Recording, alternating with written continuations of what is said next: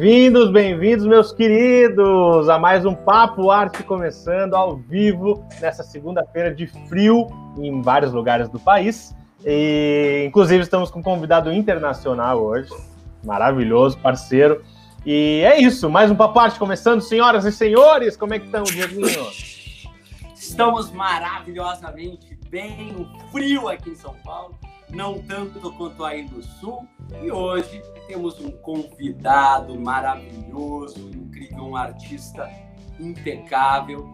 Bruno Cabrerizo falando com a gente diretamente da Itália. Lá são 10 horas da noite agora. Ele famoso fuso horário.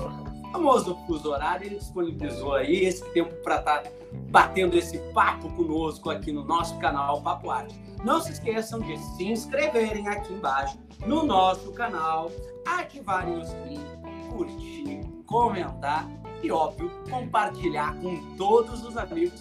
Sejam todos bem-vindos a mais uma live no canal Papo Arte. O famoso espalhar a palavra. Espalhem a palavra, compartilhem o canal. Cur, é, tem que curtir, como é que é que, que, que fala? Tem que curtir, comentar e compartilhar os vídeos do canal para a gente poder fomentar ainda mais esse, esse papo que a gente quer estender para a maioria de, de gente possível. E, para começar esse papo arte, eu vou trazer duas notícias rápidas, que o Diego tem Olha. coisas importantes para nos falar hoje sobre essa pandemia que a gente está vivendo, e a gente sempre fala é, do que está atrasado, do que parou, do que está querendo voltar. Hoje eu trago é, uma produção que está ensaiando uma volta das filmagens. É ótimo que eu tiro aqui, porque eu não, não consigo nem me ouvir. É, The Batman, a missão é, impossível. Uh, The Batman e Missão Impossível 7 já podem retomar filmagens no Reino Unido, porém as equipes vão ter que seguir aí regras é, rígidas para poder trabalhar. O Reino Unido se prepara para voltar a receber é, a equipe de, de, blockbusters como The Batman e Missão Impossível 7 para que eles possam retomar suas filmagens. É, os estúdios vão precisar aí seguir algumas condições. Por exemplo, funcionários devem viver próximos da área de gravação, sem poder deixar essa região. Ou seja, mais uma coisa aí que a gente está vendo acontecer na, no set de filmagem. A galera vai ter que trabalhar ali, vai, vai criar um, um, um, um cluster ali, um, uma região de funcionários. Essa é uma tentativa do governo britânico de reavivar a história cinematográfica por lá, que gerou cerca de 3 bilhões de euros em 2019. É uma baita indústria. É, é muito maior do que aqui no Brasil, mas é ao contrário do que as pessoas pensam, nosso país também gera muito emprego e renda é, para o país, nosso mercado do audiovisual, da cultura como um todo.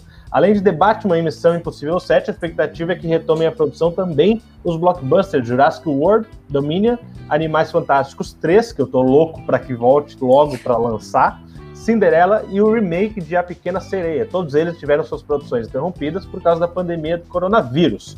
E, além disso, vamos esperar a volta deles, né?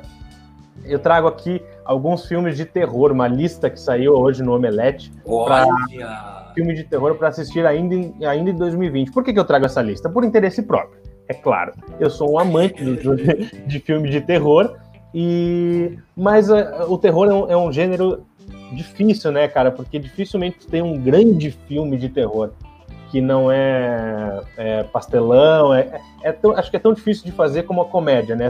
Passa um pouco do ponto. Não sei se tu concorda comigo, Diguito, mas eu acho que não, se passa do ponto, você perde todo, todo o time ali do terror mesmo, assim como na comédia. É, é tem que ser muito bem feito, né? Exatamente. Então aqui a gente tem uma listinha de oito filmes de terror para assistir ainda em 2020. Não é antes de morrer, né? É ainda em 2020. Vamos lá, com O Lugar Silencioso, parte 2. Esse filme é legal que eu já assisti. É... Novos Mutantes, também é um filme da. Da. Da. Da. Da, não sei, mas é, é a galera é a galera do. É o filme de terror dos X-Men. Passou por um inferno de desenvolvimento com produção notoriamente complicada e vários adiamentos desde 2007. E agora já está disponível para assistir. Tem a Lenda de Candyman também, que é um, que é um filme irado. Também é um filme bom que acerta o ponto no, no terror. Tem o, o filme School, A Máscara de Ayangá, jamais visto por mim. É, tem o filme Saint Maud, também é um filme de terror. É, a Bruxa, Hereditário, Midsommar e outros. A, a, A24, que é uma distribuidora é, de terror cult, lança esse primeiro longo da, esse primeiro longa da diretora Rose Glass. Ele parece ser mais um exemplo disso ao narrar uma história sombria de obsessão, fervor religioso e, claro, possessão. De quebra, o filme foi bem recebido festivais afora. Eu gosto de filmes é, que tem uma história legal em festivais. Invocação do Mal 3, A Ordem do Demônio. Todo mundo já deve ter assistido Invocação do Mal. Eu acho que é um baita um filme, baita, filme. baita filme. É, a estreia está marcada para dia 10 de setembro, mas a Warner Bros. já discute a possibilidade de adiá-lo para 2021. É os adiamentos da vida, né, da pandemia. Halloween Covid. Kill... Covid. O Convide. Tem o filme também Possessor, e essa é a lista de filmes de terror para vocês assistirem ainda em 2020. Tá? Depois, se vocês quiserem, eu repito no final mais alguns, é, para vocês poderem anotarem e serem muito felizes e medrosos nesta quarentena. Que já de quarentena já está multiplicando, né? É verdade, é verdade. E vamos às notícias, então, do mundo da cultura, trazendo uma notícia é, internacional, lá diretamente da Europa, Ouviu, Bruno? Você está aí no backstage ouvindo uhum. a gente. Governo britânico anuncia plano de resgate do setor cultural. Em Londres, o governo de Boris Johnson investirá quase 2 bilhões para resgatar teatros, galerias de arte, salas de concerto e cinemas independentes. Um salva-vidas que o setor cultural britânico, muito afetado pela pandemia do coronavírus, acolheu com alívio. É o maior investimento de uma única vez realizado na cultura britânica, afirmou o executivo em comunicado.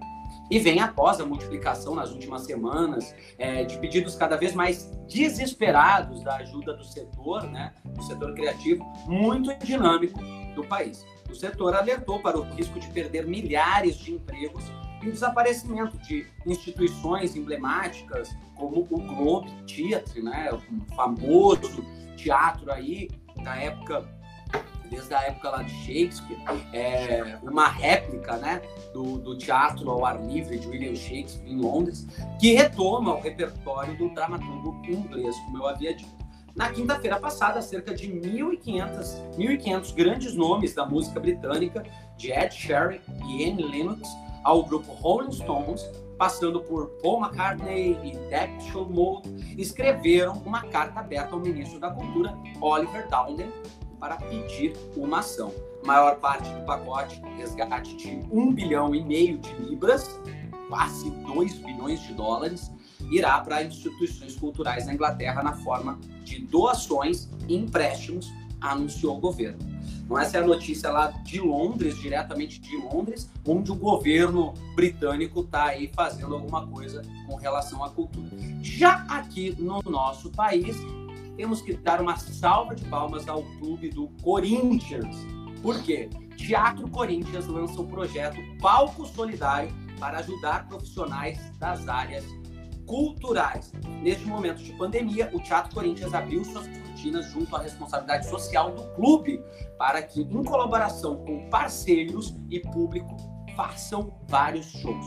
O Departamento Cultural realiza a primeira edição do projeto, Palco Solidário, em homenagem ao Dia Internacional do Rock, comemorado agora, no dia 13 de julho, onde vai ter uma live especial com o cantor Victor Brooks, homenageando o pai do rock, Little Richard, e a Queen Legacy, tocando os grandes clássicos da icônica banda inglesa, além de Guy Carelli e banda, iniciando a programação com o melhor do blues rock. A live terá transmissão da emissora UPTV, diretamente de seus estúdios para as redes sociais, Facebook, Instagram, no Teatro Corinthians, seguindo todas as regras e orientações da OMS. O projeto tem finalidade assistencial que ajudará profissionais e familiares ligados ao mercado cultural e de entretenimento, visando arrecadações de cestas básicas a serem doados por espectadores e empresas através do QR Code que vai estar nessas lives. Então, uma salva de palmas aí ao Clube Corinthians, que está ajudando e fazendo muito pela cultura do nosso país. Boa, Corinthians! Notícia, maravilhoso. E trazendo uma notícia diretamente do Espírito Santo, o governo do Espírito Santo lançou um edital de chamamento público para eventos culturais, virtuais e semipresenciais. O governo do estado lançou nesta segunda-feira, hoje, o edital de chamamento para eventos culturais, virtuais e presenciais. Podem concorrer organizações de sociedade civil com finalidade cultural e sem fins lucrativos em várias áreas, música, cultura popular, circo, dança, ópera, audiovisual, artes plásticas, entre outras. As inscrições já estão abertas e podem ser feitas online até o dia 3 de agosto. A ação faz parte do plano emergencial da cultura, ou seja, quem mora no Espírito Santo, vai lá, se inscreva, se for do setor da cultura, trazemos essa novidade aí para vocês, diretamente do governo do Espírito Santo. E para finalizar, a notícias, né, as notícias do mundo da cultura, hoje bastante notícias. Os municípios da Paraíba terão 37 milhões para aplicar no setor cultural. A Federação das Associações e Municípios da Paraíba, FAMUP, divulgou na semana passada que municípios paraibanos devem receber 37 milhões para ações de renda emergencial aos trabalhadores da cultura. O montante é proveniente da Lei Aldir Blanc, sancionada semana passada pelo presidente. Entre outras ações, o repasse deverá contemplar também subsídio para a manutenção de espaços artísticos e culturais, microempresas e pequenas empresas culturais, organizações culturais comunitárias, cooperativas e instituições culturais, além de editais, chamadas públicas, prêmios, aquisição de bens e serviços vinculados ao setor cultural e outros instrumentos destinados à manutenção de agentes de espaço de iniciativas de cursos, entre outros. A FAMUP destacou ainda a conquista e disse que a destinação dos recursos no aporte de um bilhão e meio em todo o país nunca foi vista na história das políticas culturais no Brasil. Para orientar os gestores municipais sobre os artigos constantes na lei, a área técnica de cultura da Confederação Nacional dos Municípios vai disponibilizar nota técnica e outros materiais que orientem os gestores, os gestores municipais. Lembrando que essa lei foi muito bem feita pelo, pelo, pelo Congresso e pelo Senado e que demorou semanas para o nosso presidente sancioná-la. Então vamos ficar de olho, vamos olhar. Se não me engano, foi Jandira Fegali que, que, que encabeçou esse projeto. Exatamente. Vamos ficar de olho e ver se esse É necessário, né? Destinado. Tomara que chegue logo aí para esses, esses projetos que tu citou agora. Necessário para o nosso, nosso meio, para o nosso mercado. Vamos chamar nosso convidado de hoje diretamente é, da Europa, um chique, um grande ator, parceiro, Bruno Cabreirizo. Vem para cá, meu querido.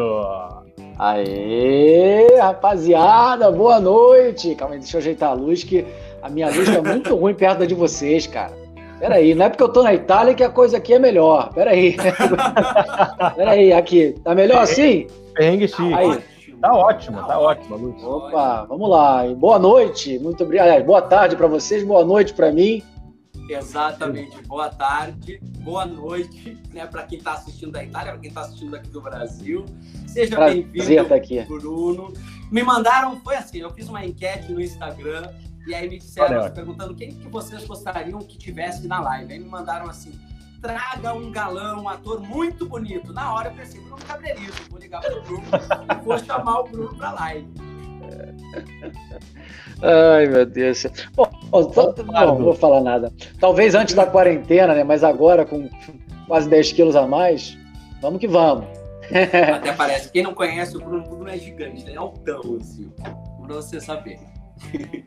Mas seja muito bem-vindo, Bruno, aqui com a gente no nosso canal Papo Arte. Alexandre Lino te mandou um imenso beijo, um abraço. Está morrendo de saudade de você. Também estou com saudade dele. Um beijo, Lino, se estiver assistindo. Saudade da, da, da, de você, saudade do nosso elenco maravilhoso da peça O Marido do Daniel, que, se Deus quiser, voltará quando os teatros reabrirem no Rio de Janeiro e no Brasil afora. Exato. Esperamos que seja breve. O Alexandre Lino que rendeu uma live de quase duas horas, né, Diego? Gente... Ah, se você deixar ele falar, se ele deixar vai. ele falar, ele, ele, ele devia estar com a garrafinha de vinho, devia estar com a garrafinha de vinho do lado, devia estar tomando tiro. É, vira e mexe, ele dava uma sair assim. Acho que ah, ele é, dava uma golada. É, a gente, a gente deixou, deixou ele falar porque tava, tava gostoso demais o papo, a gente queria ouvir. Né? Ele é muito engraçado, adoro ele, ótimo ator, ótima pessoa. Uma pessoa incrível mesmo. Comentou e aí, Bruno, me, me, diz como é que tá essa, essa, essa pandemia aí. Você tá na Itália, né? Tô na Itália, é. Como é que tá as, como é que estão as coisas por aí? Conta pra gente. Cara, a situação aqui, muita gente me pergunta, essa é a primeira vez que eu falo, inclusive, sobre isso, assim, abertamente, é, tirando com amigos que me perguntaram e eu mandei mensagem e tal, respondendo. A situação aqui está melhorando, né?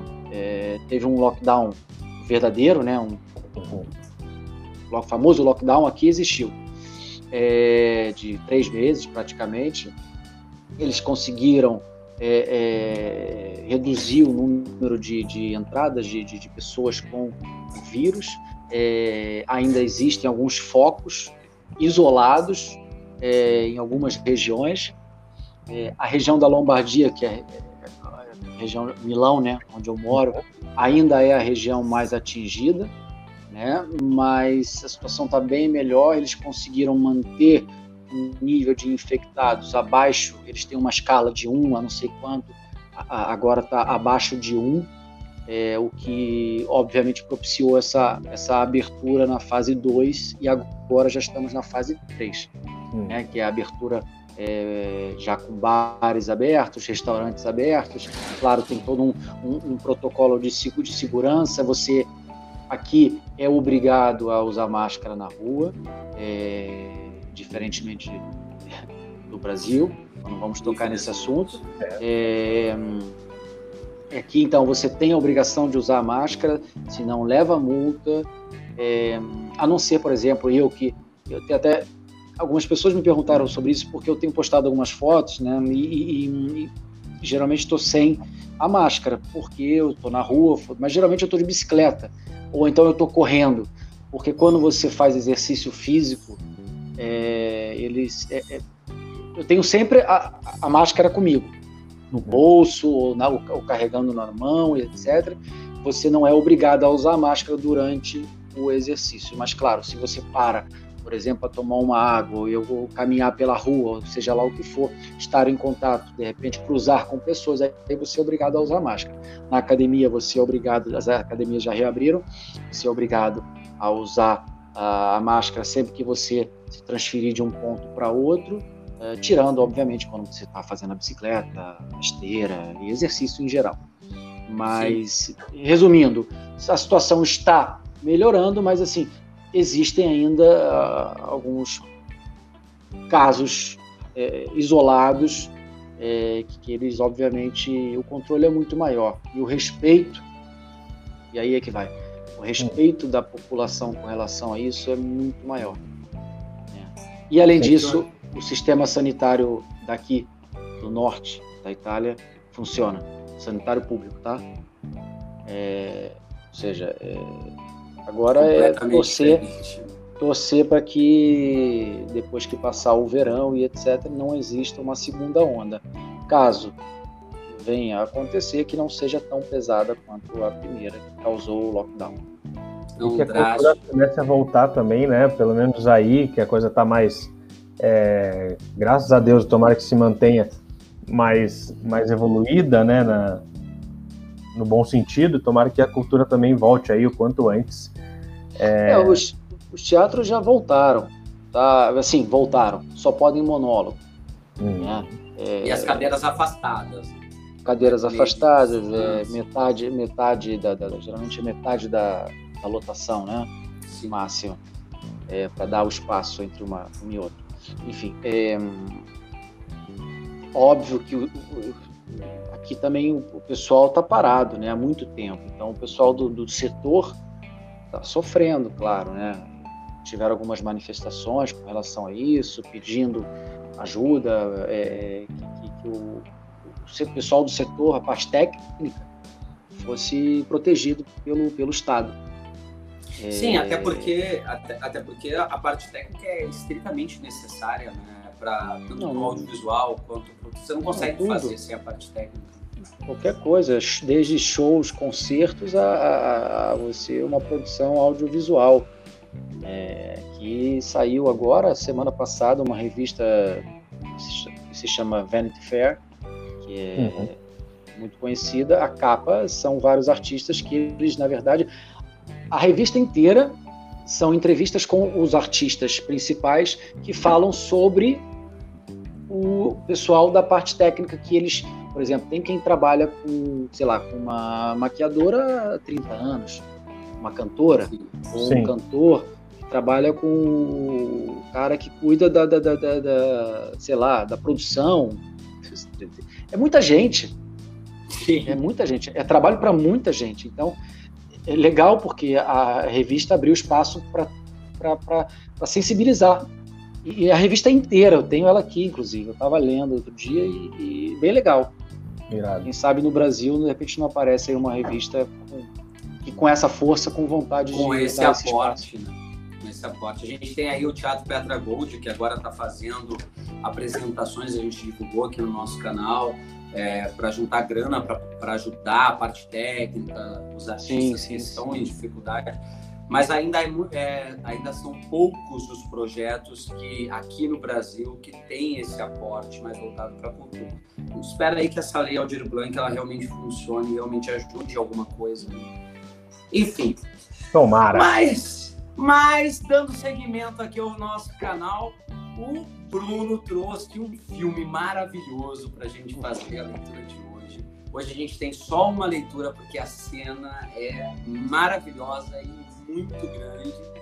Então a gente vai fazer a leitura agora do filme Seven, onde tem nada mais, nada menos que Brad Pitt, Kevin Spacey e Morgan Freeman no elenco. É um trigo parada dura, hein? Porra. Que nós vamos interpretar hoje. Pô, Obrigado pela que... dica. Pô, esse filme é. Esse filme. Esse filme é de 95, né? Nove... É, 95, 96, uma coisa assim. 95, é. eu acho. Eu, é, eu tinha. Eu tinha. Eu sou mais velho que vocês, eu tinha. 14, dois anos, anos, de idade, né? Dois anos. 15, 16, por aí. Um pouco mais velho que a eu gente. Lembro. Só dois anos. Não, não, eu tenho 40, vou fazer 41. É, enfim, marcou, me marcou, que eu era garoto ainda, mas me marcou. Enfim, vamos, vamos ler. Difícil, vamos a, a, a resposta é grande. A resposta é grande, eu ia falar, nossa senhora, mas vamos lá, né? Bora. Fale. Vocês estão com o texto aí, meninos? Eu tô aqui, já busquei, já botei aqui na tela do meu computador. Peço desculpa se minha cabeça sair e voltar aqui. Eu tô com a luz aqui em cima. Eu não, eu não sou profissional que nem vocês, vocês têm muita coisa aí, eu tô todo errado. Ai, vamos lá. O pessoal Não, tá aqui. Aí imagina, alguém grava, a, alguém grava o Bruno, né? O, no backstage, ele tá todo torto, assim, tentando entrar no. É, eu tô aqui, eu tô tentando ajeitar o quadro aqui. Ai, o computador tá todo torto, vambora. É, pronto. Já o Bruno Cabreiros vai fazer o personagem do John Doe, que é interpretado pelo Kevin Space. O Igor vai fazer o personagem do detetive William Somerset, interpretado por Morgan Freeman. E eu vou fazer o personagem do David Mills, interpretado por Brad Pitt. Prontos, meninos? Podemos? Pronto.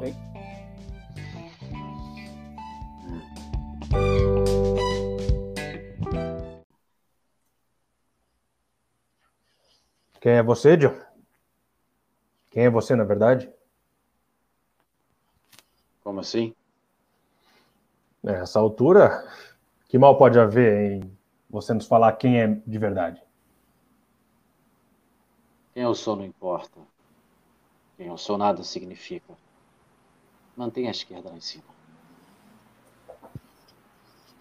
Aonde estamos indo? Você vai ver. Não vamos só pegar mais dois corpos, não é? Não seria chocante o bastante? Tem que pensar nos jornais, não é? Quando queremos que as pessoas nos ouçam, não podemos só dar-lhes tapinhas nas costas. Temos que usar uma marreta. e terá delas total atenção. Mas a questão é: por que é tão especial que as pessoas devam ouvi-lo, hein? Não sou especial. Nunca fui excepcional. Mas o que eu estou fazendo no meu trabalho. Seu trabalho, John? Sim. Quer saber? Eu não vejo nada de especial disso, John. Não é verdade. É verdade. E o engraçado é que todo esse trabalho, daqui a dois meses, ninguém mais vai sequer se lembrar, John. Você ainda não viu o trabalho completo, mas ao fim, quando estiver terminada, vai ser. As pessoas mal poderão compreender, mas não poderão negar. Esse maluco pode ser mais evasivo? Eu não estou vendo o grande plano. Mal posso esperar que você veja. Vai ser uma coisa. Quer saber? Estarei de pé ao seu lado. Quando chegar a hora, não deixe de me avisar. Eu não quero perder. Não se preocupe. Não perderá.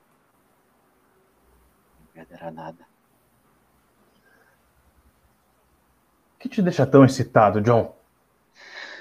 Estamos perto agora. Eu tô querendo saber uma coisa. Você pode me ajudar? Quando uma pessoa é maluca, como você, ela sabe que ela é maluca? Você lê uma revista, goza nas próprias fezes e, e depois pensa: caracas, eu sou é muito louco.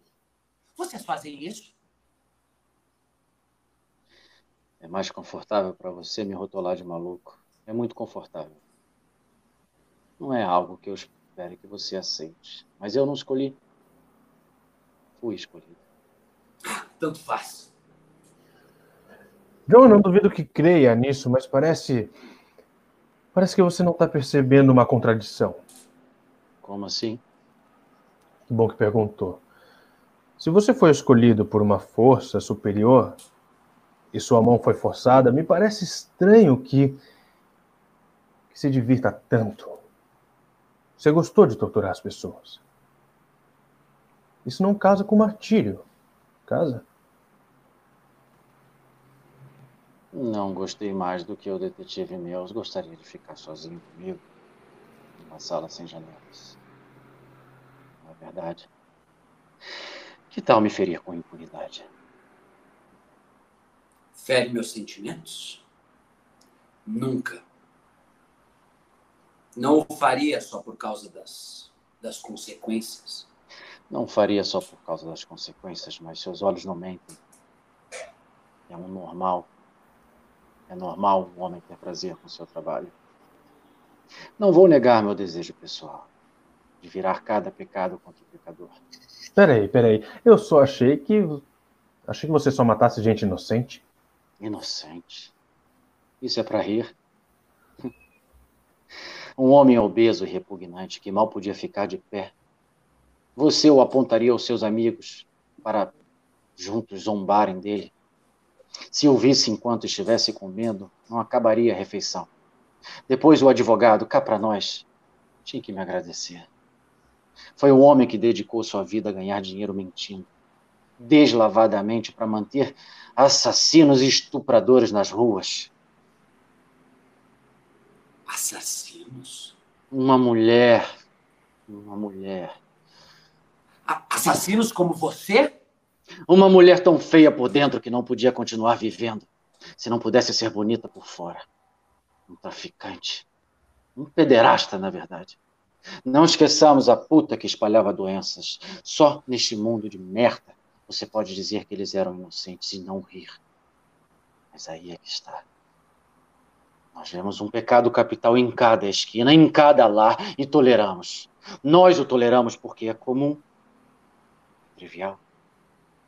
Nós o toleramos de manhã, de tarde e de noite, quer dizer. Tolerávamos. Eu estou dando o exemplo. E o que fiz será decifrado, estudado e seguido para sempre. É. Ilusões de grandeza, né, John? Você devia me agradecer. Pelo quê, John? Porque você será lembrado depois disso. Esteja certo, detetive, que eu só estou aqui porque eu quero estar. Não. Nós acabaríamos pegando você, John. Ah, mesmo? Então por que demoraram? Para brincar comigo? Deixaram morrer cinco inocentes até até que sentiram vontade de me pegar? Qual era a inquestionável prova que iam usar contra mim antes de eu vir até você e me entregar? John, calma aí. Lembro que fomos nós que batemos na sua porta. Isso mesmo. Eu lembro que eu quebrei a sua cara. Só está vivo porque não o matei. Ok, encoste no banco. Eu poupei. Encoste no banco! Lembre-se disso quando olhar no espelho, pelo resto da sua vida. Ou pelo resto da vida que. Eu lhe permiti ter. Encoste no banco, seu maluco! E cala a porra da sua boca! Você não é o Messias. E- É um filme que ninguém vê. Um slogan numa camisa, no máximo. Não me peça para ter pena daquelas pessoas. Eu não choro por elas mais que pelos que morreram em Sodoma e Gomorra. Quer dizer, John, que, que o que você fez foi obra de Deus? O senhor trabalha de formas misteriosas. Vê aquelas torres de alta tensão? É para lá que vamos.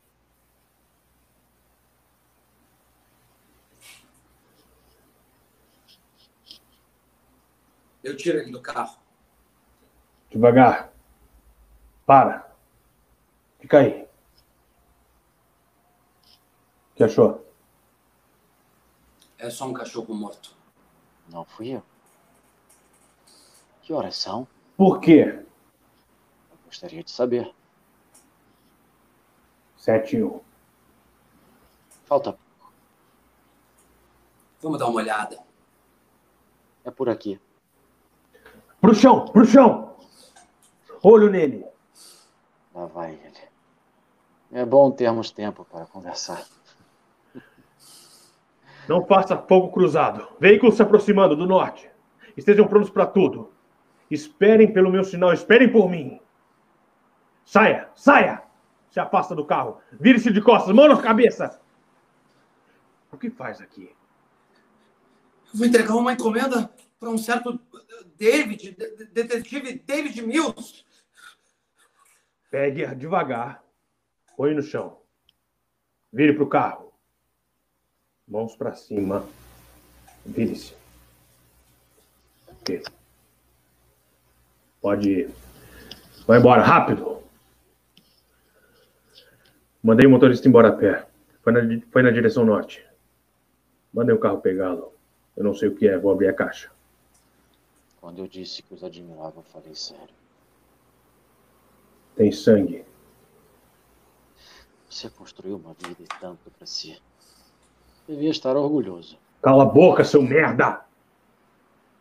Cala a boca, seu merda! Califórnia, faça-se. Fique longe daqui. Não se aproxime. Haja o que houver, fique longe. O John tem o controle da situação. Aí vem ele.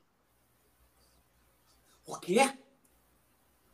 Larga a arma! Larga a arma! Eu queria ter vivido como você. Cala a boca! Foi o que eu disse! Você ouviu, detetive? Larga a arma! Larga essa arma! Quero que saiba o quanto admiro você e essa linda esposa. Quê? O quê? Tracy. Tracy. Joga a arma! O que você disse? É incrível como é fácil um homem de imprensa obter informações na sua delegacia. Will, pelo amor de Deus, Will, que porra é essa? Larga a sua arma! Visitei sua casa esta manhã depois de que saiu. Tentei brincar de marido, tentei experimentar a vida de um homem simples. Largue a sua arma, agora! Não funcionou, não funcionou. Então eu trouxe uma lembrança, a linda cabecinha dela.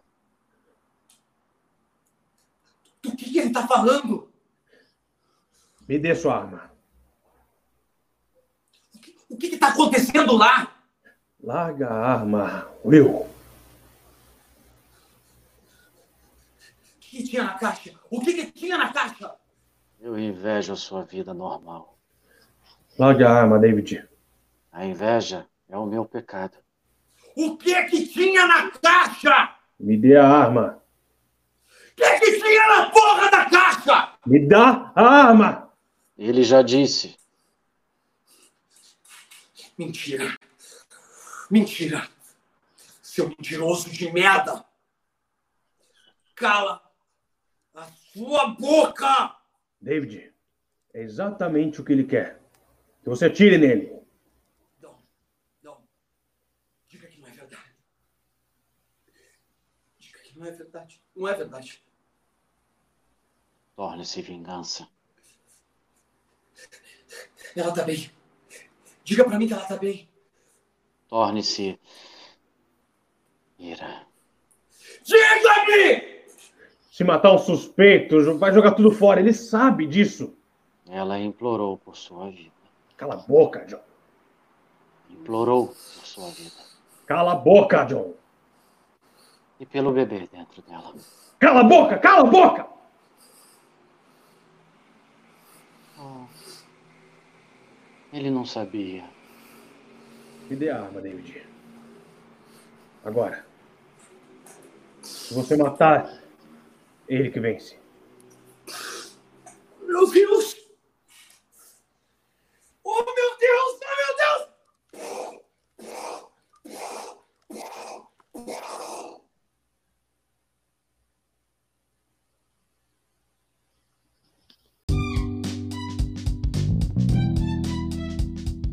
Caralho.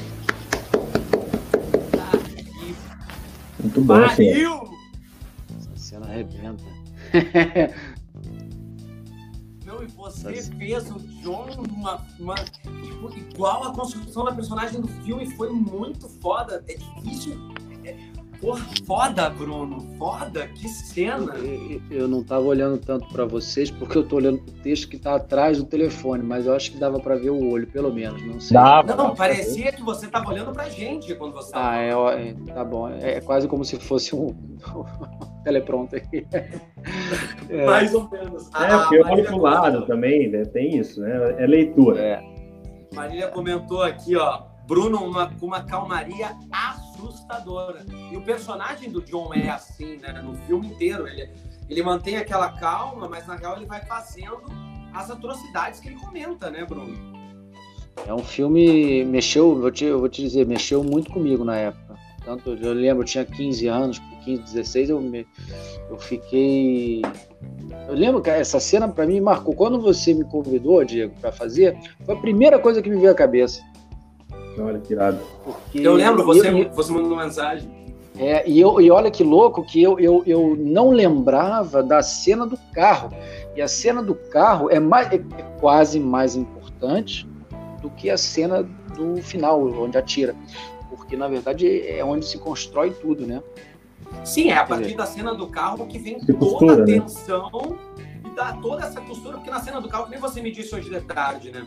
A cena do carro, ela é uma cena você tá olhando e parece uma conversa jogada fora, e na real não é. Tudo que está sendo dito, que é um roteiro muito bem escrito, diga-se de passagem, tudo que está sendo dito ali dentro do carro é o que vai culminar para esse ápice do final, né? São, que são os dois últimos pecados capitais, né? Porque é, ele, ele, diz, ele diz que, tanto que ele fala, né? Vocês deixaram cinco pessoas inocentes morrerem para depois me encontrarem, supostamente me encontrarem. Eu só estou aqui porque eu quero. E ele diz, então, ele, aquilo são indicações, porque faltam ainda dois pecados capitais. Então, quem está vendo o filme de uma maneira, por mais que você esteja atento, você, você se pergunta, mas faltam dois, né? E o que, que vai acontecer? O cara está preso. como é que vai, vai, como é que vai desenvolver, né? Tá preso, algemado, com, com, com, um helicóptero em cima. Como é que ele vai resolver? E dois pecados capitais aí, sensacional. Ele revela a inveja dele. E a ira do outro. E a ira porque ele queria a ira. Ele, ele queria ganhar o jogo. Ele, e tanto que o, o, o detetive William fala para ele: se você atirar nele, ele vai ganhar. E é o que ele quer. Tanto que e ele, é o que acontece. Ele, e é o que acontece, ele incita. E eu lembro, eu lembro muito dessa atuação do, do Brad Pitt, porque foi tão forte aquilo, aquela cena dele. Não, eu e ele coloquei... vai mexendo com o emocional né, do, do, do personagem eu... do David. É, lógico. Né? Alguém escreveu aqui, acho que a Núbia Paz, o manipulador total, né? Pessoas assim, pessoas desse malucas, né? Loucos, né? psicopatas, são manipuladores, né? vai manipulando a mente da pessoa até agora. Eu me coloquei no lugar do Brad Pitt, do personagem, no caso, né, do detetive Mills. É, é, é. É, Eu posso falar a verdade? Eu atiraria também. É, não, não tem como, uhum. imagina. Ele pega e fala. Da, é, da, cara, é. Da, não dá. Eu, eu, eu atiraria também assim, agora falando aqui a sangue frio, eu atirei também. Foi por isso que me marcou muito, porque a, a, eu vendo a cena, por mais que você soubesse que estava errado atirar, porque matar, pelo amor de Deus, é uma pelo coisa. Amor de Deus, né? Mas é a questão é, cara, quando você se realiza se que tá a cabeça da esposa dele e a esposa estava grávida. Aí pegou. E ele não sabia, aí ele fala, e ele não sabia.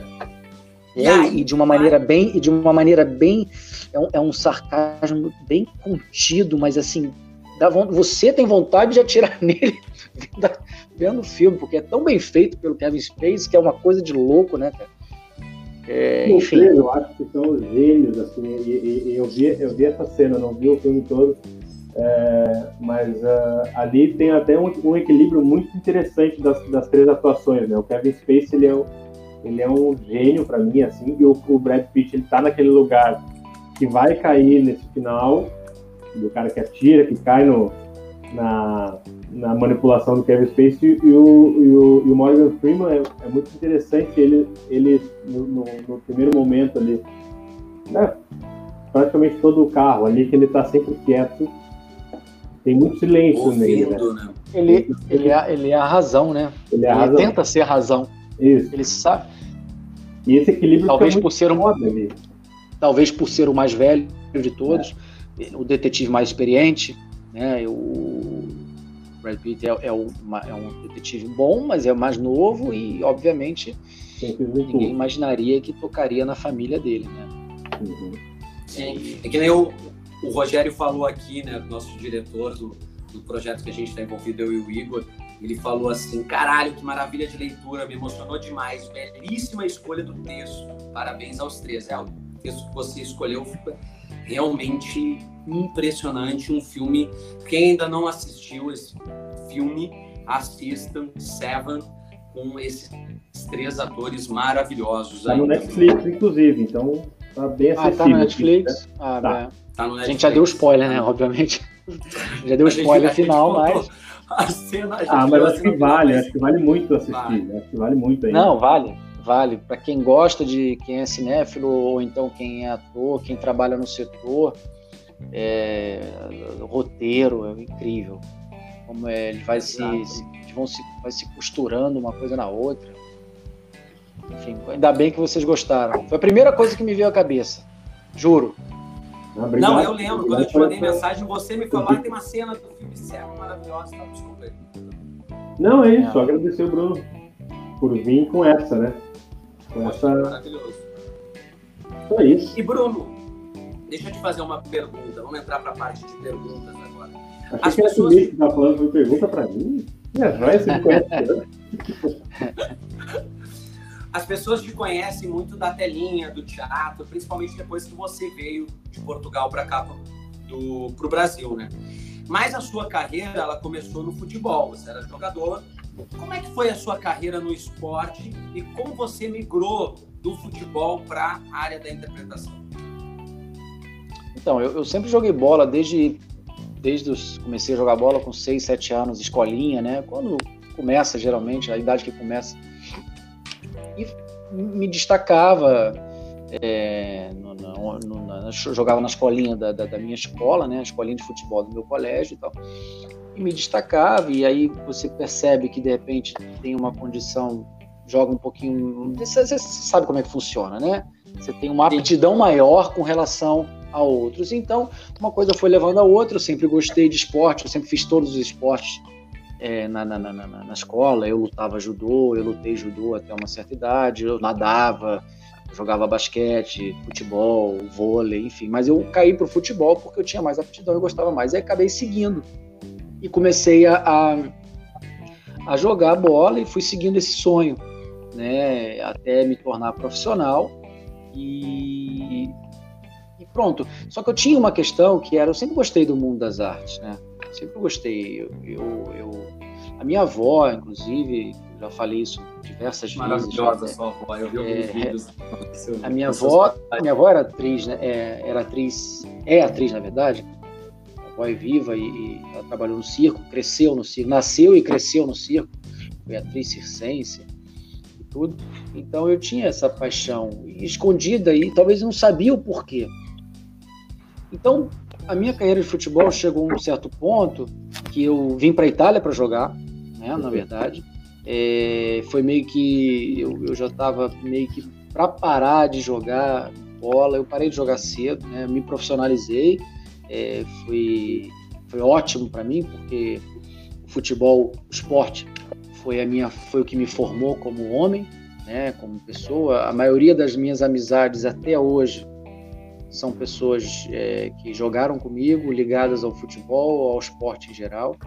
É, é, então eu sou muito grato ao mundo do esporte. Não por acaso eu acho que, já entrando numa outra questão aqui, só fazer abrindo um parênteses aqui, que é, claro. É, educação, esporte uhum. e cultura é a base de qualquer sociedade sã. Fecha parênteses. Gênero no melhor fecho parênteses. Então eu cheguei, me profissionalizei, cheguei a rodar, um, fui jogar no Japão, inclusive, é, joguei, tive uma breve passagem pelo Flamengo, onde eu fiz a pré-temporada e acabei não tendo espaço, acabei indo embora e tal. É, mas aí depois eu perdi o tesão por aquilo. E aí, é, em 23 para 24, eu já estava pensando em parar aqui no Brasil, lá aí no Brasil, Aí, como eu tenho o passaporte italiano, né, tem origem, aí eu falei, ah, vou tentar a última cartada na Itália. Aí vim para Itália, joguei mais dois anos e aí, pronto, decidi parar de vez aqui. E aí eu não queria voltar para o Brasil, eu falei, quer saber? Aí eu fiquei um ano parado. Sim, um ano parado assim. Depois que eu parei de jogar bola, eu fiquei um ano fazendo vários trabalhos por aqui, né? Os famosos entre aspas, subempregos de quem sai Sim. do país, né? É, garçom, nada contra, pelo amor de Deus, é um, é um, trabalho digno, mas quando você sai do país, você acaba tendo somente essas oportunidades, porque na maioria das vezes você não, não é do local, então Sim. te oferece e você pega. Trabalhei como garçom, como motorista de hotel, é, trabalhei em contabilidade de uma multinacional, trabalhei em boate, é, é enfim, é, até que, até que eu falei, cara, eu queria estudar teatro. Eu queria estudar teatro, porque eu, eu, eu sempre gostei, mas eu nunca tive a oportunidade de parar de jogar, porque eu treinava todos os dias. Né? Então, ou eu parava definitivamente, ou, mas enfim. Eu fui até quando deu, até quando o meu corpo tinha vontade de fazer aquilo. Depois que eu parei, pronto, aí eu tive aquele período é, e decidi seguir esse sonho esse segundo sonho. E aí foi quando eu comecei a fazer minha formação aqui na Itália, como ator em, em italiano, né? E, e, pronto, depois eu continuei jogando minhas peladas, até hoje eu jogo. E, e, me encontrei, me encontrei quando eu fiz a eu me lembro quando eu fiz as primeiras aulas de teatro aqui, eu fazia, estudava à noite, é, e de dia eu tinha que trabalhar, né, até para pagar curso. E, e não aí, é barato, né? Não é barato. E aí eu lembro que quando eu fiz as primeiras aulas, eu, eu me apaixonei completamente por aquilo. Eu nem sabia que eu gostava daquilo, mas eu, era uma coisa estranha, sabe? Quando você faz, você fala, ah, é isso que eu quero. Eu não quero saber se eu vou ganhar dinheiro, se eu vou viver com disso aqui. Eu quero fazer isso. É, é, essa, essa foi a sensação que eu tive na, tipo, nas primeiras aulas, sabe? Uhum. É, de, de, você sabe, de, de, de, improvisação, né? De, de tudo. De estar sozinho no palco, ter que se virar, e, aquelas dificuldades que a gente tem, né? E, e em outra língua, né? Inclusive. Nossa, é mais complicado e, ainda. É, o que, o que de uma certa forma foi bom para mim, porque eu melhorei muito meu italiano, tive que estudar a língua, estudava, eu fazia aula de, de, de, de dicção, né? É, então eu cheguei a ter, na época, um italiano, cara, 90, 95% perfeito. Com um leve, uma leve inflexão, um sotaquezinho em algumas vogais, porque a gente, né, as vogais do brasileiro são nasaladas, né? Uhum. A gente acaba trazendo para o italiano. É, e aí foi isso. Aí fui seguindo, fui seguindo, fui seguindo. Enfim, até chegar em Portugal. Né? E aí fiz as minhas primeiras trabalhos lá. Fiz a, é, eu comecei a trabalhar aqui, né, na verdade, né? Fiz os primeiros trabalhos aqui, as primeiras participações, os primeiros papéis pequenos, é, o, o, processo normal. Né? Não teve, não teve cair de cair de paraquedas e se vira. Foi as coisas não foram teve, acontecendo. Não teve famoso do nada, né? Não. Do nada é, porque esse do nada me arrebenta. Esse, é. esse do nada, quando eu ouço do nada, eu, eu paro para pensar, vocês pensaram se vocês sabem bem da história da pessoa, a carreira, o que aconteceu? Não é assim. Bom, enfim, aí eu fui fazendo, fui fazendo, fui fazendo. Trabalhei aqui, cheguei a fazer uma novela aqui na Itália. Fiz uma série, uma participação numa série que durou três meses. Uma série que dura até hoje, inclusive, se chama Dom Mateu. É, trabalhei como apresentador aqui também é, num, num, programa do canal Comedy Central, hum, é, que, é, que, é, da MTV. Aliás, eu comecei como apresentador, né, na verdade. É, antes de fazer o quando eu comecei a fazer o curso de teatro, eu comecei a trabalhar paralelamente nesse nesse como programa. Nossa, é, ótimo.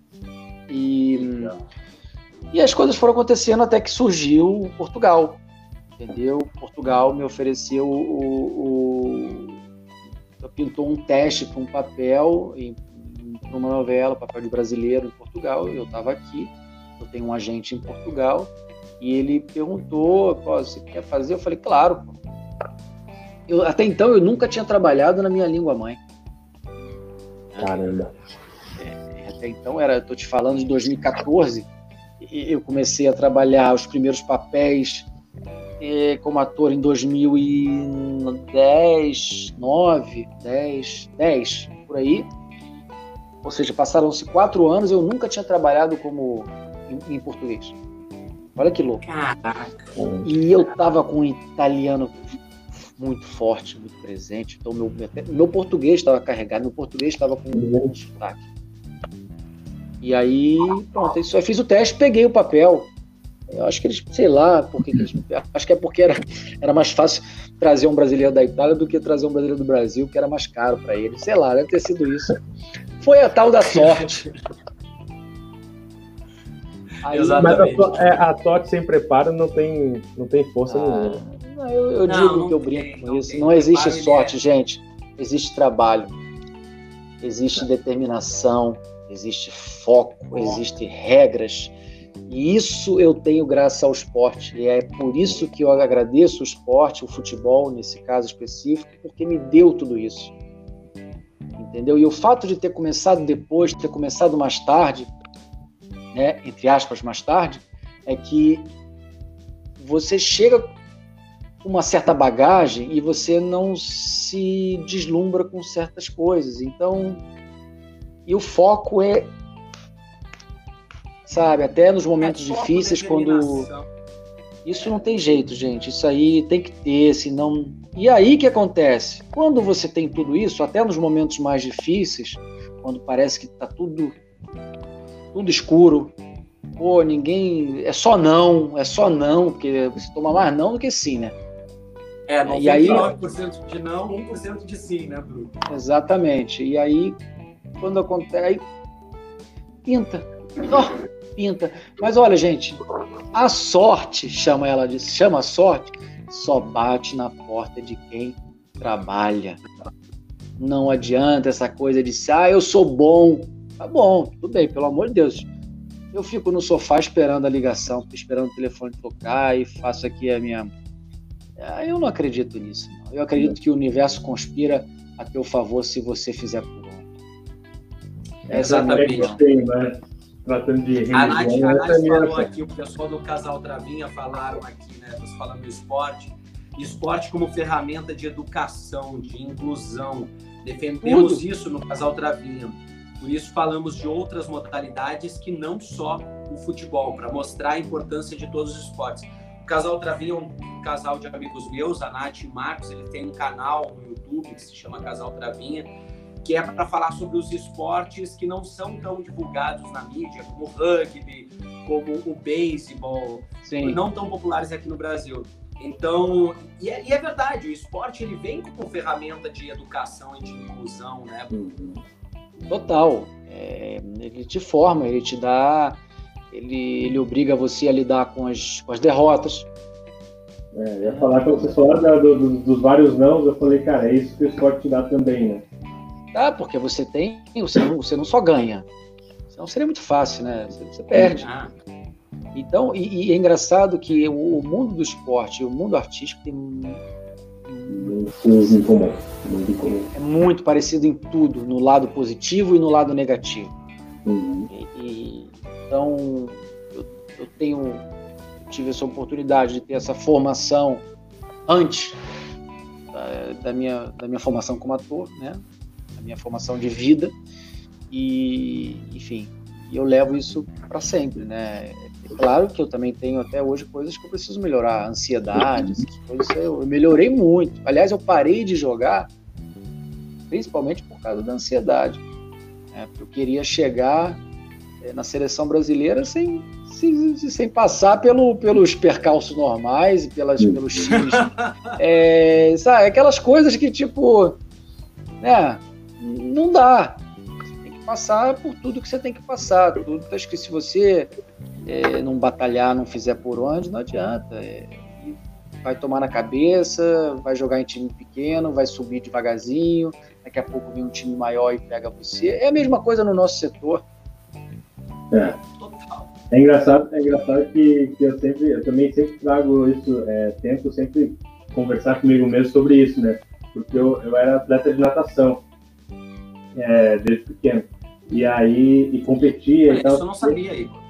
É. E aí, e tem muito isso, eu sempre penso exatamente isso que o Bruno está falando, que é, tem muita coisa em comum, como qualquer profissão, né? Mas é. Mas, por exemplo, no mundo artístico a gente precisa lidar muito com a derrota que é né, a derrota, que é o nosso não, não, não. É, e tem uma coisa também do esporte que eu, acho, que eu acho que é uma escola absurda, que é de controle do ego. Pelo menos na natação tinha essa coisa, entendeu? Mas é, no futebol também. Porra, cara, tu, tu, tu, tu, tu em uma competição, sou brasileiro, até lá ganhava medalha, pá, ouro, e aí, tu, né, eu moleque, né, e aí já começava a me achar, né, poxa, foda, Próxima medalha certa, então você quer. Só que aí a gente esquece que tem um monte de gente correndo atrás durante o próximo ano.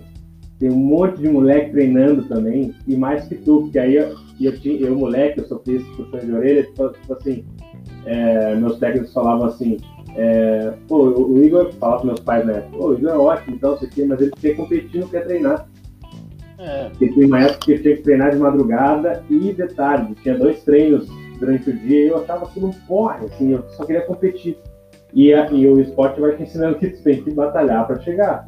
Né? No esporte, tu, vê que tu não treina direito, tu perde aquilo não, e, outra, e outra, você tem que se manter ativo. Você Isso. tem que você tem que estar tá treinado.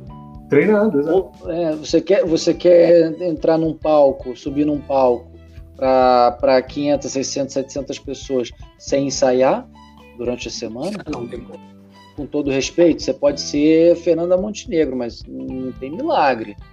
Você, é, você vai esquecer. É. Você vai ter, vai ter problema de memória, problema de. de, de... É igual, é igual no esporte. É uma baita escola que sem trabalho não tem resultado. É, é, é. É isso.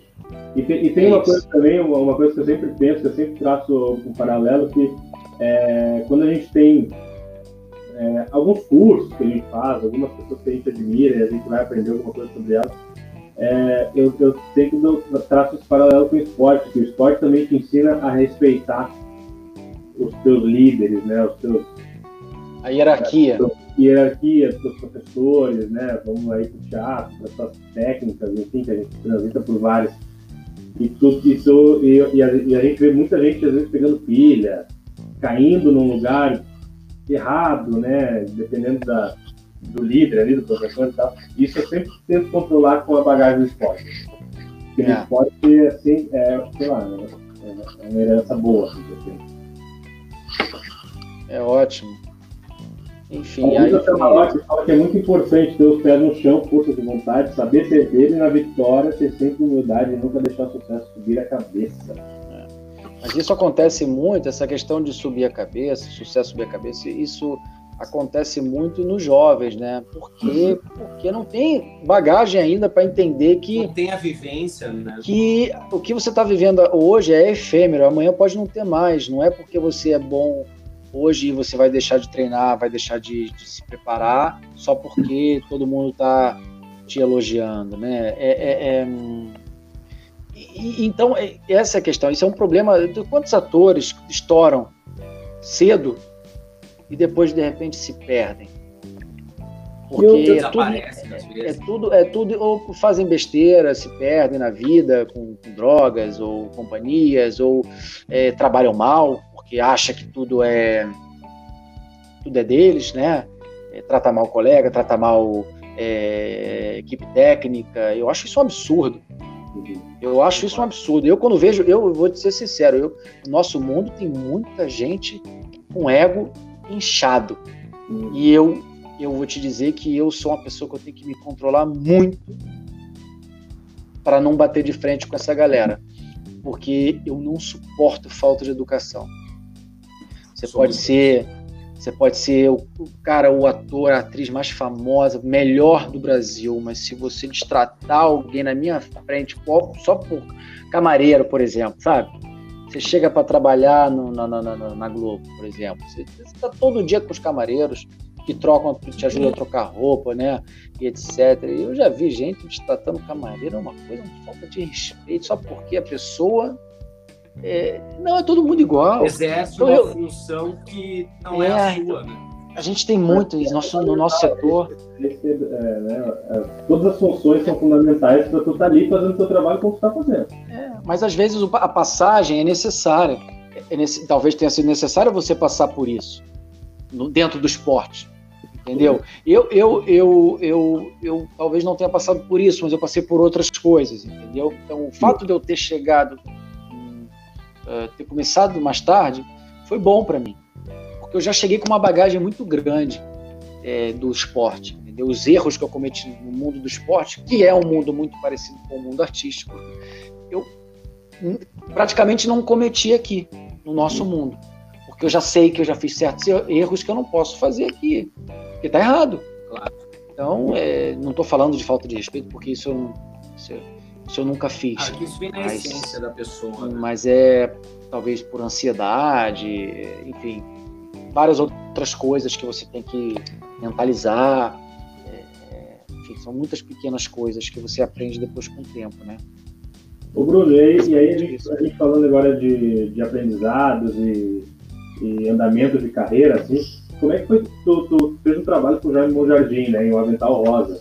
Como é que foi uhum. trabalhar com, com o Jaime nesse filme falou de um tema tão sensível aí que o pessoal de Gramado, graças a Deus eu, eu pude acompanhar de perto, é, a entrada linda da equipe de vocês, todo tapete vermelho, é, todo mundo vestido e tal, de, de, com avental rosa, né, a equipe linda. Como é que foi esse trabalho para o ator Bruno Cabrerizo? O que que, que que, mexeu aí? Cara, foi, foi a minha porta de entrada no Brasil, né? Aí a gente vai chegar num ponto que o Diego já está rindo.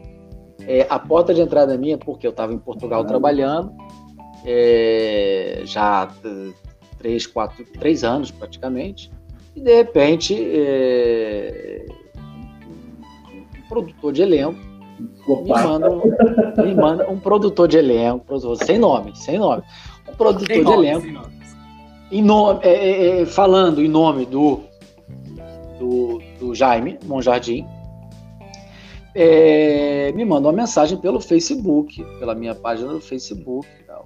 E eu achei aquilo muito esquisito. Eu falei, cara, cara, deixa eu só fazer essa, essa premissa porque é importante, né? Eu, antes de eu chegar no Jaime. Eu achei, vou resumir. Aí eu achei aquilo tudo muito estranho. Eu falei, ah, esse cara tá me cantando, né? Eu, eu, eu, eu que explicar para ele que eu não quero e tal. Ele não respondia. No dia seguinte mandou outra mensagem. Eu falei, pô, vou, tá bom. Eu respondi, falei, olha, manda, mandei o meu e-mail. Aí essa pessoa insistiu, falou, não, não, eu preciso falar com você urgente, preciso do seu número. Cara, esse cara é maluco. Sabe? Esse cara é o, é o John Doe, é o, é o Kevin Space do filme, né? Eu falei, pô, do Seven. Eu falei, cara, falei, cara, que louco. Aí entrei para ver quem era e tal, né? Resumindo, esse produtor de elenco falando em nome do Jaime Mojadinho, era o nosso Diego de Lima.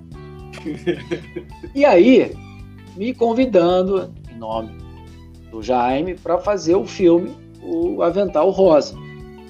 Eu achei que aquilo era uma brincadeira, né?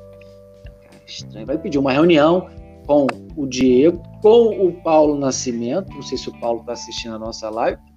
É, é uma é, Paulo Nascimento, que é um produtor, para quem não sabe, é um produtor, diretor do, aí do, do Porto Alegre, é, que foi também um dos, dos, produtores do filme, né, do Avental Rosa, e pedi com o Jaime. O Jaime não podia, porque estava de férias ainda. Resumindo, consegui fazer uma, uma, um encontro virtual com o Diego e com o Paulo. Aí que eu entendi que a coisa era realmente séria. E o meu agente português. Aí, é, eu falei, cara, quer saber? O Jaime não tá na parada, tá só o Diego e o Paulo. Na pior das hipóteses, se eles me mandarem a passagem de ida e de volta, eu vou lá, faço o fio e volto. Se eu vou receber ou não, essa é outra coisa. E outra coisa, e importante é que eu vou lá e trabalho. Mas aí, quando eu cheguei no Brasil, aí pronto, aí dei de cara, fui no set, dei de cara com o Jaime. E a gente se apresentou e tal. E aí eu contei essa história, o Diego veio falar comigo, né?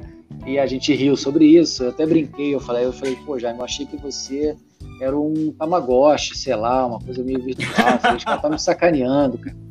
Aí o Jaime riu, né? Aí pronto, cheguei no set, dois dias depois eu já fui fazer caracterização, dois dias depois eu já tava. Minha filha que entrou aqui. Oi, meu amor. É, fui fazer caracterização, dois dias depois eu já estava no set filmando. É, foi tudo também muito corrido, porque eu estava gravando uma novela em Portugal deu tudo certo, né? Deu tudo certo. Porque eu, eu lembro eu tava... de todo, todas essas reuniões aí. É, é, e eu queria fazer de qualquer jeito o filme, falei, pô, pelo amor de Deus e tal. E aí eu, eu falei com o gerente de produção da novela em Portugal, falei, pelo amor de Deus, dá um jeito, empurra, estica para lá, volta para cá. E uma semana a gente consegue filmar tudo lá, toda a minha parte. Aí deu tudo certo, fui pro Brasil, fiz o filme, foi uma experiência incrível, um filme, O Avental Rosa, muito sensível, um filme que fala de, de compaixão, de amor ao próximo, solidariedade, é, é, protagonizado pela Síria Coentro, né? Exato. É, onde eu fazia um papel, do, fazia o Rafael, um rapaz que entra com uma enfermidade, um algo que não sabe o que, que é e que depois, na verdade, como ele tem ele é HIV positivo, enfim, aí ele descobre tem todo um desenrolar da trama e tem, ele se envolve, entre aspas, é, com a cuidadora dele. Né? Porque, na verdade, o avental rosa, quem usa são as pessoas que, que é, fazem trabalho voluntário. Que fazem trabalho voluntário, isso. É, obrigado que fazem trabalho voluntário, não são enfermeiros, não são médicos, se, se, são voluntários para poder ajudar as pessoas que, que de repente não têm nem parentes, né, que estão lá jogadas no, no hospital, etc. Nesse caso, minha, minha, personagem está lá, mas não tem o apoio dos pais, tem, tem, tem uma relação complicada com os pais e acaba tendo criando essa amizade com a, com a personagem da Síria e, enfim, uma história muito bonita. e que a gente chegou em Gramado, né? Chegou em Gramado. Fomos, concorremos.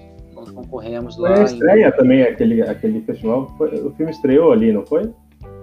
Sim, Hum, foi. Tanto foi. que ele, ele, ele estreou porque precisa ter o ineditismo para o Festival de Cinema de Gramado. Né? É. Então o filme estreou no festival, já na mostra, já concorrendo. E só que o lançamento do filme, ao menos o que o Jaime me falou, e o Paulo tem me falado também, é que o lançamento do filme está previsto para o ano que vem. né? Quer dizer, agora a gente já não sabe mais. Isso era uma informação do início do Mas ano. tá gravado, né? Pelo, tá, pelo menos tá finalizado o filme. né? Tá, tá. Não, o filme tá, é. tá finalizado. Né, ficou lindo o filme, ficou lindo. A, a- a- é Cida, né? A, a Síria. Síria. Síria. Cira. Síria Coentro, Síria Coentro, uma Coentro. atriz Maravilha. baiana maravilhosa, Salvador. E o César Troncoso, né? Protagonista aí do Banheiro do Papa, que é um filme, para quem ainda não assistiu, El Banho del Papa, assista. É um filme que ganhou inúmeros prêmios, prêmios no mundo afora. né? É, eu ainda não assisti, não. Vou, vou procurar. É maravilhoso. É maravilhoso. É. Cultura News, lá do início. Cultura É, é, News. é. Mas, não, para finalizar essa, essa, essa questão do avental rosa, foi, foi a minha porta de, de entrada no Brasil, né? Olha que louco. Eu voltei pro Brasil para trabalhar. Foi a primeira vez que eu voltei pro Brasil para trabalhar, porque até então eu só ia de férias. Eu já moro fora há 15 anos na Europa. Não, e foi seu primeiro aí- personagem aqui no Brasil também, né? Foi meu primeiro personagem, primeiro personagem e, e difícil, né? Difícil, eu lembro. Foi, foi difíil e assim, eu, eu não tive, eu não tive uma preparação. Eu, dois dias antes eu estava eu tava gravando a novela em Lisboa. Eu, eu só Foi tive, muito é, louco. é, eu conseguia deixar eu usava bigode, meu personagem usava bigode na, em Portugal, eu conseguia, como eu estava gravando, eu deixei crescer. Depois que eu gravei, deixei crescer e aparamos aqui, ficou uma coisa única, lembra? Eu lembro disso. E aí deu tudo certo, depois com maquiagem dava uma tapada. E foi ótimo, para mim foi uma experiência incrível. Conheci o Jaime, conheci o Diego, conheci Paulo Nascimento, conheci Síria, conheci César, Alan, Alan Souza, é, enfim, um elenco maravilhoso, uma equipe incrível. É, e depois, claro, depois com o Jaime eu tive a oportunidade de fazer a novela Tempo de Amar, né? Porque ele me convidou para fazer a novela. Então, É, lembro, eu lembro dessa história. E lembro também, eu lembro quando o Bruno chegou no aeroporto, eu fui buscá-lo. Ele olhou pra mim e disse assim: tá, você é real então. Então você é real. é, Então tá, então você existe. Meio Tá com medo. Cadê o Jaime?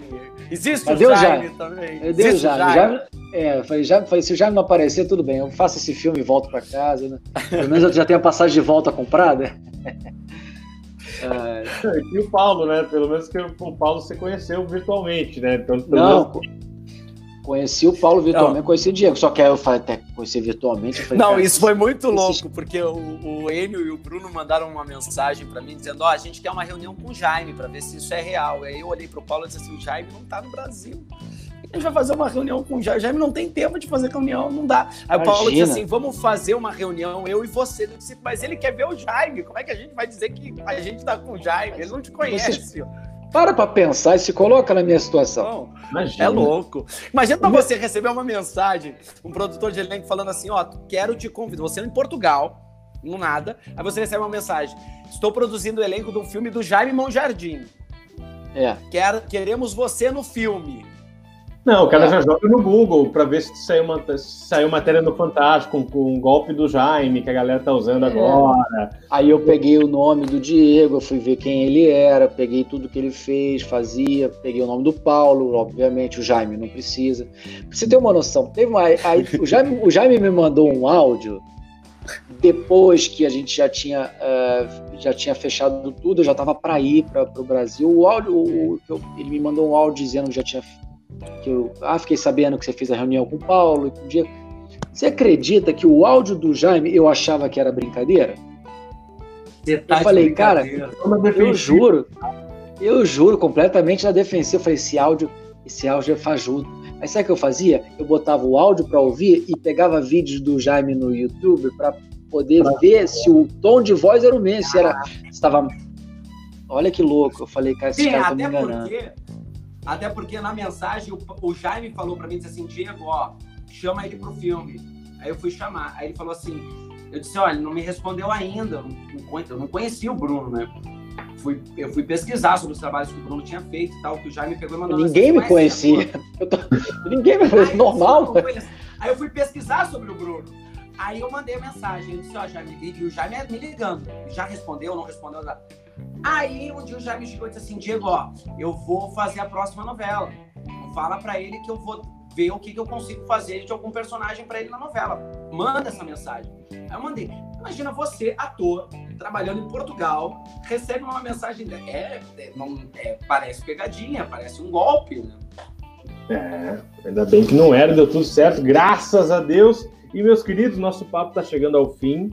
Eu queria agradecer, mas continue conosco, Bruno, que o Diego ainda tem os recadinhos para dar. E, mas já quero agradecer todo mundo que está assistindo, está todo mundo comentando aqui, é, falando que é, isso, tudo é um ciclo, é, brincando com as desconfianças do Bruno, é, que não era um maníaco.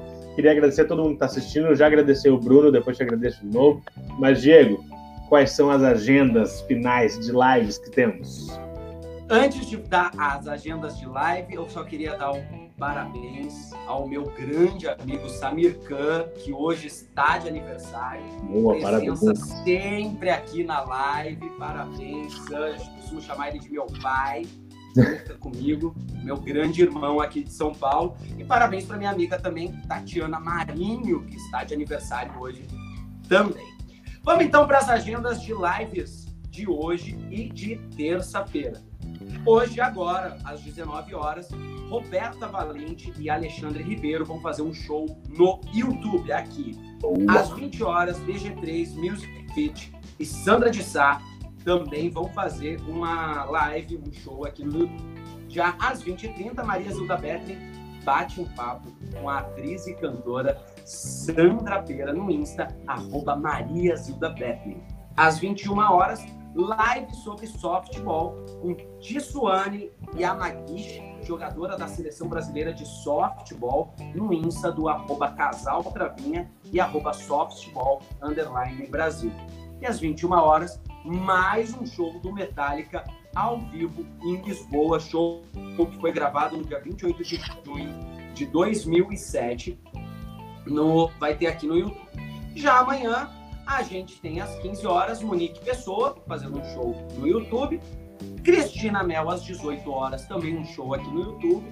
Às 20 horas teremos Carla Guap no bate-papo com a atriz Carol, Carol Portes no Insta arroba Carla Guap. Lembrando que tem o canal Nath Histórias para vocês que gostam de ouvir historinhas de crianças para suas filhas, Bruno tem aí a Nath Histórias contando histórias aqui no YouTube. E o canal Lica Polidori, trazendo aí novidades e dicas do que você fazer com o seu pequeno. Não deixem de seguir a gente no nosso Instagram, se inscrever aqui no nosso canal, curtir o nosso canal, compartilhar. E também sigam o arroba Amatar Divulga, que sempre tem divulgação de lives e agenda cultural por lá. Bruno, muito obrigado pela sua participação aqui conosco hoje. Agradecemos imensamente, até porque aí já são quase 11h30, né? 11h30. Tá cansado. Não, e eu nem, eu nem jantei, né, na verdade, porque comi um negocinho, mas tá bom, o papo foi ótimo, adorei. Muito obrigado. Nossa, você, sempre gentil, sempre educado. Muito, muito, muito obrigado pela sua presença. Obrigado vocês. Agradecemos imensamente, Bruno. Muito obrigado a todo mundo que está aqui nos assistindo também. É verdade. Paz, a Nath, a André, a Pessoal tá minha aí. mãe. Minha mãe pediu para você mandar um beijo para ela, inclusive. Ó. Oh. É, é, sua, sua mãe, como é que ela se chama mesmo? Lorena. Dona Lorena, um beijo grande. Eu não posso chamar de que chamar por senhora, por educação, mas ela fica chateada se chamar de senhora? Não, jamais. Não, eu, eu, dona Lorena, muito obrigado. Um beijo grande para a senhora, muita saúde, muita paz. Seu filho é maravilhoso, foi ele que me, que me trouxe para o Brasil. Ele, ele, ele, ele, ele, ele, ele, me perturbou no, no Facebook, mas ele é legal. Eu achava que ele era maníaco, mas ele é legal. Eu achei que ele era o Kevin Space, mas não. Que dó. Tá maluco. E um beijo só pra Marília também, a Marília que botou lá na enquete e falou: traga um galã pra cá, traga um galã pra live. Grande Marília. Um beijo grande. Olha, o depósito chega essa semana para você, mas obrigado. É... Aí, caramba, tá online ainda? Não, é, porque tem uma gente que ia falar com ela, não era nem para falar isso aqui.